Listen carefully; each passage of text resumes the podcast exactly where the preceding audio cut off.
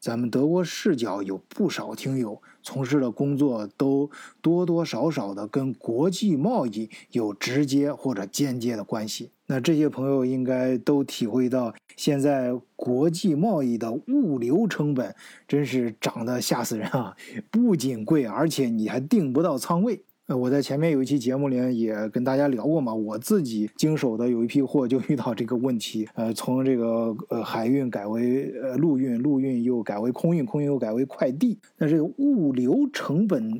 拉的这么高，呃，我当时就做了一个决定，就是把货物的内容改一下，基本上暂时放弃低端产品，就低价值的先不要做了，就专注做那些高附加值的产品。让物流在整个生意的营业额中的比重尽量缩小，这样就可以在一定程度上，呃，减轻物流成本的激增对整个生意链条的负面影响。后来我发现，不只是我这么想，原来大家都这么想。啊，其实这个道理也不难理解啊，就是物流成本太高了，你就尽量买那些高附加值的贵的东西，然后让物流成本在整个成本中占的比重越小，它的影响力也就越小。我不知道是不是因为这个逻辑啊，反正现在从最新的经济数据来看啊，呃，德国和日本这种生产呃高附加值产品的这种国家啊，它的出口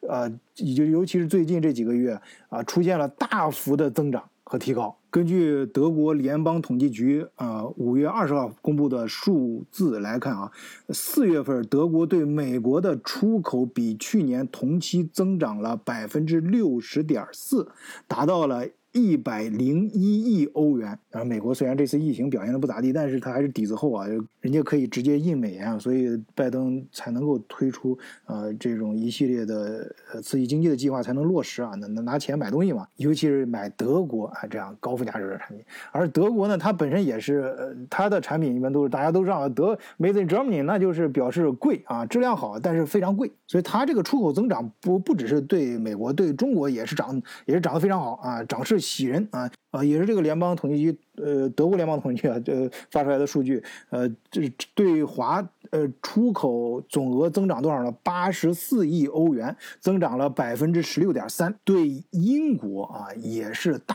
幅的回升，增长了百分之五十八点六，突破了五十亿欧元。整个四月份，德国对欧盟以外的国家出口总值是五百零八亿欧元，同比增长了百分之三十四点六。然后根据我刚才说的那个逻辑啊，你再看日本，同样，它对美国和中国的出口也增长了百分之三十八。当然，我不说低附加值的产品不重要啊，你对于。呃，中国有句古话，就说“野火烧不尽，春风吹又生”啊，在整个生经济生态中，呃，这个野草和。韭菜始终是最具生命力和最有价值的资源，但是从宏观的角度讲，对于我们个体来说，在有能力的时候啊，有时间有闲暇的时候，哎，这坚持着啊，开发适当开发一些高附加值产品还是很有必要的。好，这个话题就暂时聊到这儿，然后做一个小小的预告，就是这个周末的聊天会，我们会聊关于打疫苗的事儿。